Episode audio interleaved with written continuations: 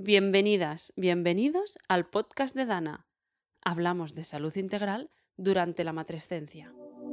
Mujer, madre, bienvenida al espacio que Dana ha creado para ti. Con estas conversaciones queremos compartir contigo toda aquella información que te hace más libre. Somos libres de elegir cuando conocemos nuestras opciones, cuando las entendemos y tenemos la capacidad o la ayuda para saber cómo nos afectan. Cuando una de nuestras opciones es tabú, ¿podemos elegirla realmente? Si no la hablamos, desenmascaramos su misterio, ¿cómo podemos comprender realmente si nos interesa? En Dana queremos dar voz también a aquellos aspectos de la maternidad que pueden quedar enterrados bajo montañas de creencias, clichés, estereotipos, porque ubicarlos también configura nuestra salud mental.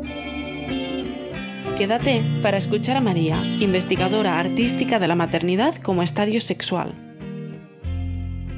Hoy queremos tener una de esas conversaciones que expanden la mente, amplían nuestro imaginario sobre la maternidad y por ende nuestras posibilidades.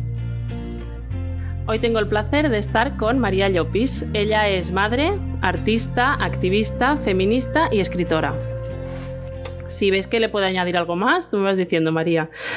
Leemos en internet que se dedica a crear visiones alternativas de la sexualidad, que esto me ha encantado, visiones alternativas de la sexualidad, porque es tal cual la idea que a mí me ha parecido del libro del que yo me he leído es Maternidades Subversivas. María ha investigado la faceta sexual de la, maternidad y ha plasmado su imaginario en un conjunto de entrevistas en el libro Maternidades Subversivas y hoy va a explicarnos cómo la maternidad puede entenderse como un estadio sexual más. María, bienvenida al podcast de Dana. Gracias. Un honor. María, eh, me hace muchísima ilusión estar hoy aquí contigo porque, mm, bueno, tengo el libro subrayado de arriba abajo ¿vale? Lo tengo en todos los colores posibles, me iba animando. Eh, a mí se me abrió como un mundo de posibilidades. O sea, a mí mm, me explotó el cerebro y mm, iba añadiendo como posibilidades dentro de mi experiencia de, como madre. Y eso que mi hija ya tenía pues, pues tres años, tres años y algo. Eh, pero a mí me permitió entender algunas cosas que había intuido, ni siquiera era capaz de procesarlas. O sea, solo las había intuido y el hecho de, mm, conocer las historias de otras mujeres que le han puesto palabras, que han ido más allá ¿no? en la experiencia, o sea, que han ido tirando de, ese hilo, de, de, eso que igual intuían y han ido tirando del hilo hasta vivir la experiencia, pues, pues realmente ha sido muy enriquecedor. Por ejemplo, una, una, de las cosas que más me ha impactado ¿no? fue que tenía como el permiso, yo me lo decía a mí misma así, como un permiso, para tener un orgasmo dando el pecho. O sea, para mí esto era impensable. Nunca en la vida hubiera relacionado el sexo, algo adulto, algo en parte como sucio, ¿no? Para mí, o sea, tenía toda esta parte con un bebé que es algo angelical, que es, que es como inocente, ¿no? Pero, pero, pero es posible. Tú, has conocido mujeres que han, que han vivido esta experiencia, ¿no? Has, conocido todas, como todas las versiones posibles, ¿no? Para, mira, para mí, o sea, yo, yo estaba a principios de los 2000 en Barcelona y tenía un grupo artístico que hacíamos performance, eh, hacíamos fotos, hacíamos vídeos, hacíamos talleres sobre pospornografía, que se llamaba Girls Who Like Porno. De hecho, escribí un libro que era el post, fue el postporno era eso, que iba sobre el tema. Entonces, por aquel entonces nuestro tema era sexualidades disidentes, lo queer, abrazar la diversidad, o sea, estábamos como muy focalizadas ahí. Entonces yo me acuerdo perfectamente eh, de, de, estos días que algo te hace clic, ¿no? Y me acuerdo perfectamente un día pues que me encontré con un libro que se llamaba, de Casilda Rodríguez, se llamaba La represión del deseo materno y la génesis del estado de sumisión inconsciente. No me digas que lo vas a sacar. me, llegó ayer. ¿Sí? me llegó ayer. Para mí ese libro me cambió la vida realmente. Y sobre todo lo que me, me, me, me hizo pensar fue el, simplemente conocer algo que, que, ahora me parece absurdo, que, simplemente no saber que existe, que es que algunas mujeres tienen un orgasmo al parir. Hmm, eso, eso puede suceder. O sea, que no es, no es, y que fisiológicamente no es nada extraño, digamos. Entonces, a mí aquí me hizo pensar, digo, jolín, aquí con Gelsula y porno, con el movimiento postporno, estamos interesadísimos todos en el tema de la sexualidad, pero eh, eh, ¿qué está pasando en esta, qué está pasando con el tema de la maternidad? Parece como que la maternidad la dejamos siempre fuera, hmm, no forma parte de nuestra lucha feminista, ni, ni que tiene nada que ver con la sexualidad, pero ¿cómo puede ser que, que una mujer se pueda correr dando a luz o pueda tener un orgasmo dando la teta, ¿no? Entonces ahí empecé a, investigar sobre el tema. Y ahí empecé como a, mm, sí, a mover energía, ¿no? Y, mm, y claro, a ver, eh, para empezar, es que es, fisiológico, de hecho, un ginecólogo mm, que, no tenga prejuicios, que yo he encontrado varios, te lo puede explicar mucho mejor que yo. O sea, para que la leche salga de la teta, es el reflejo de eyección de la leche, se tiene que producir una hormona que se llama oxitocina. Y, es, la oxitocina es la hormona que se produce cuando tienes un orgasmo. O sea, es que es la misma hormona. Es que en realidad, si, no, si, si te lo explica bien el, ginecólogo, eh, lo raro es que no tengamos siempre. O sea, eh, no es que lo raro sea tener un orgasmo al, al, dar la teta o al parir, es que lo raro es que no lo tengamos siempre porque fisiológicamente también, ¿cuál es? mira, alguien que haya tenido un parto hospitalizado, cuando el parto no va, ¿qué chutan por vena a la mujer? Sí. Oxitocina. Fue mi caso, sí. Oxitocina sintética en dosis súper elevadas hace que el parto se, acelere, puede, puede, desencadenar mucho más dolor, no, esa oxitocina no te conecta con el placer. O sea, no, no tiene ese efecto porque es oxitocina artificial, digamos. Mm. Pero la oxitocina que produce, o sea, cuando tú estás pariendo, eh, lo que necesitas es oxitocina. Y eh, tu cuerpo produce oxitocina para desencadenar el parto. La oxitocina es la hormona del placer y es la misma hormona que se produce cuando tú mm, tienes un orgasmo. Que, que tiene todo el sentido del mundo si lo piensas. Claro, para que el bebé salga de tu cuerpo, el cuerpo produce un, anestésico natural. O sea, claro. un anestésico, algo, algo que hace que sea placentero y también la teta, supervivencia de la especie, o sea, eh, eh, si no, si, si, ah, o sea, en realidad, eh, si lo piensas quitándote prejuicios o sea, hmm. y, consideraciones y, quitando a la religión cristiana, a la, a la iglesia patriarcal de por medio, en realidad es todo súper lógico, súper científico también, que a ver, que yo tengo un poco de manía al terminar todo el tema de la ciencia, pero como parece que hay algunas personas que, que o sea, para las que es muy importante este tema. Pero sí, es todo súper científico, súper lógico, súper darwiniano también en plan evolución de la especie. Entonces, en fin, para mí también supuso un abrirme los, o sea, toda la investigación de maternidades subversivas, o sea, a, cómo, o sea, un abrirme los ojos a una realidad en la que, en la que parece que cojamos una parte por el todo. me refiero a que la sexualidad es algo muy amplio es algo maravilloso y, es algo amplísimo, pero parece que como que en, las, en la sociedad eh, contemporánea, cuando hablamos de sexualidad parece que solo nos podamos referir a la sexualidad de los adultos y a una sexualidad que está llena de violencia. desgraciadamente, en la sociedad en la que vivimos, la violencia sexual es lo normal. Yo he sufrido violencia sexual en mi infancia y quien más y quien menos le han tocado una teta le han metido mano no sé quién por mm, ahí y, de aquí para arriba. Y esto es una mm. realidad. O sea, no, no, no hace falta. No, eso, es esto es una realidad. Y la violencia, esto en la infancia, pero la violencia. En la adolescencia. Sexual, o sea, basta coger el periódico del día. O sea, no, no mm. es algo excepcional. Es... Entonces, esta es la. Esta solo es como que solo esta parte, cuando hablamos de sexualidad, parece que solo hablemos de esto, ¿no?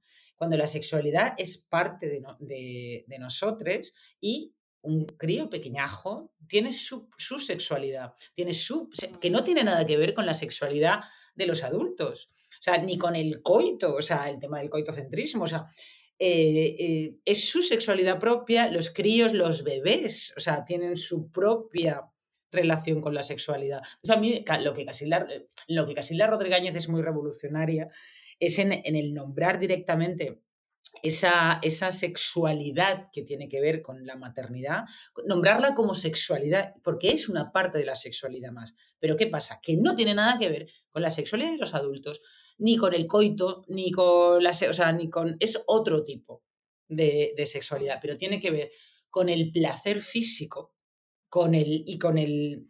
Tiene que ver con transmitirle a la criatura que el mundo es un lugar de abundancia, de placer, donde puede tener leche, donde puede tener contacto físico, donde puede tener amor y cariño, y de ahí salgo al mundo, ¿no?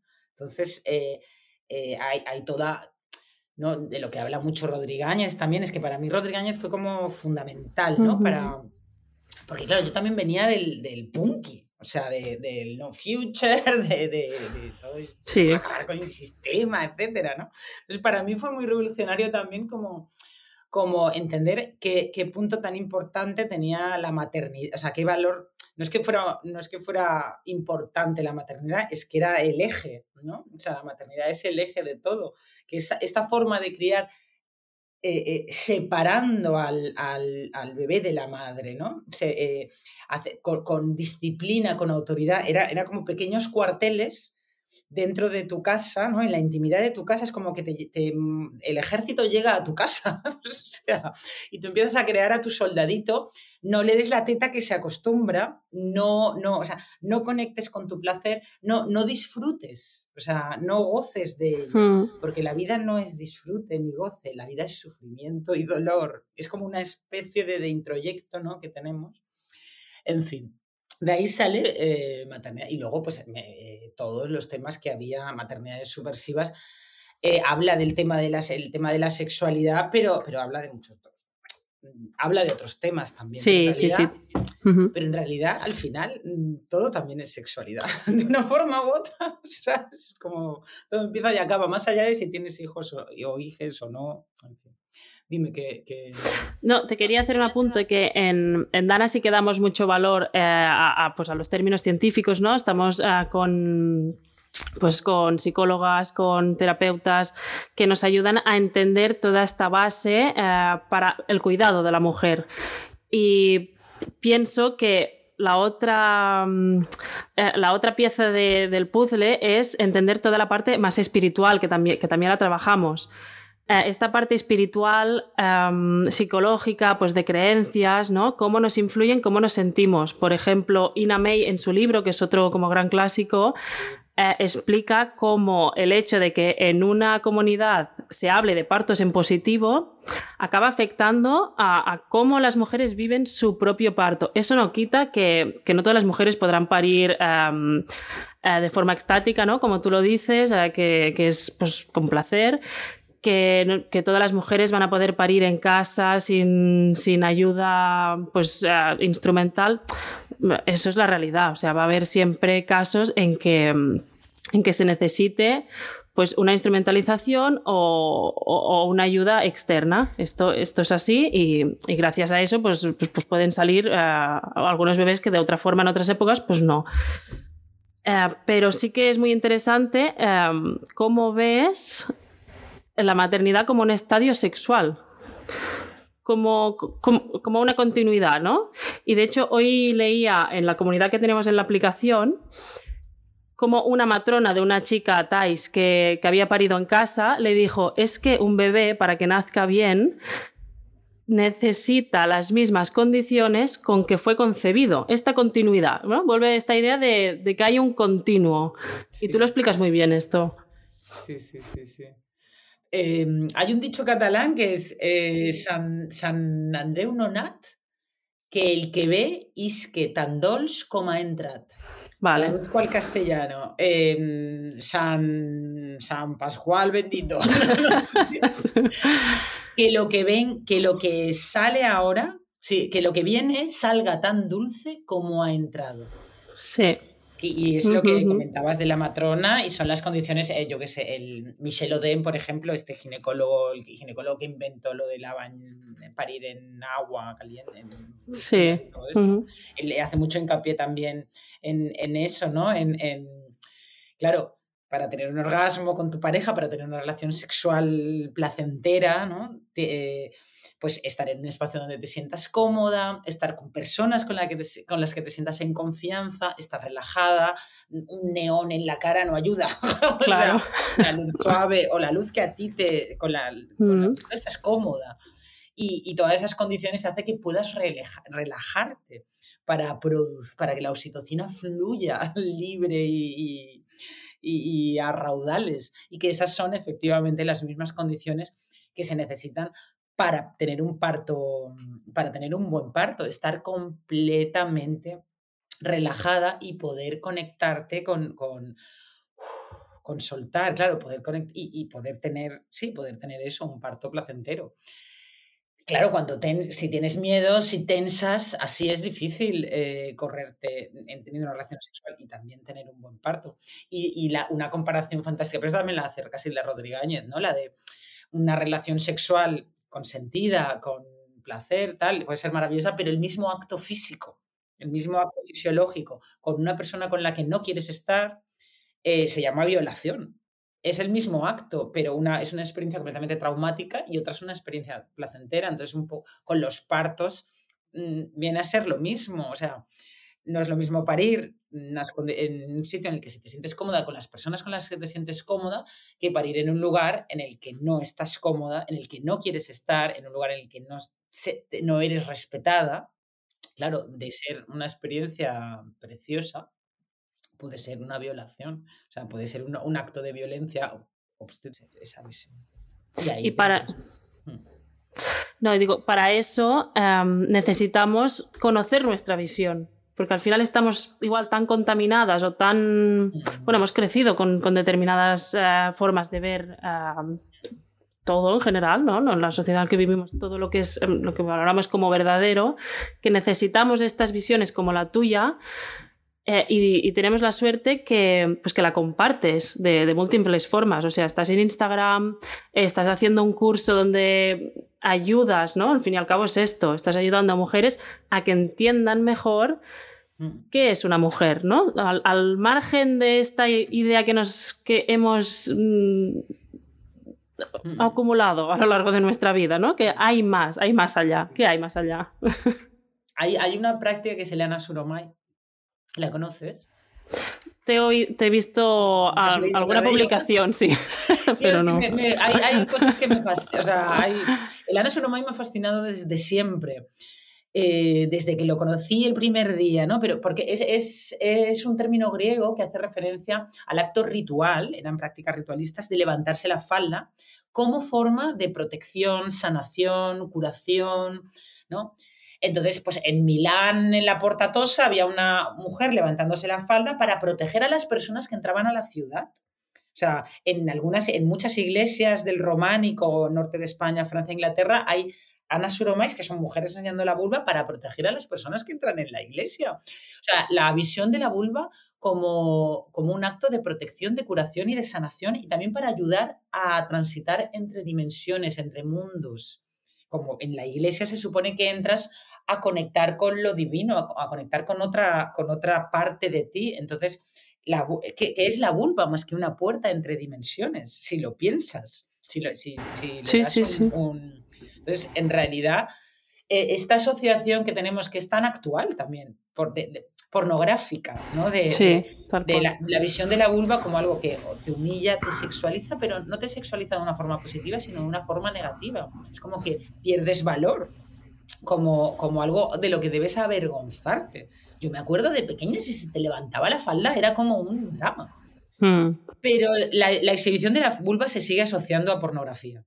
A pornografía y a algo humillante.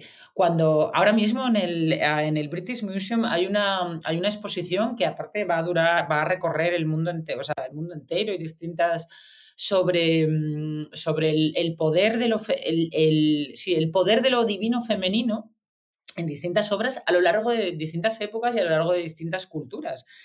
Y es que realmente esto estaba ahí. O sea, La Fontaine, el, autor francés, tiene un grabado en, su, en, sus, en uno de sus libros, el que una mujer se levanta la falda y, y enseñándole, o sea, y al mostrarle la falda, ahuyenta al demonio. Hay un montón de cuadros al respecto, obras, esculturas. Sin embargo, esto no lo damos en historia del arte. No. ¿Sabes? Es, es, no, porque esto tiene que ver con lo, con lo femenino como algo mm, poderoso, bueno.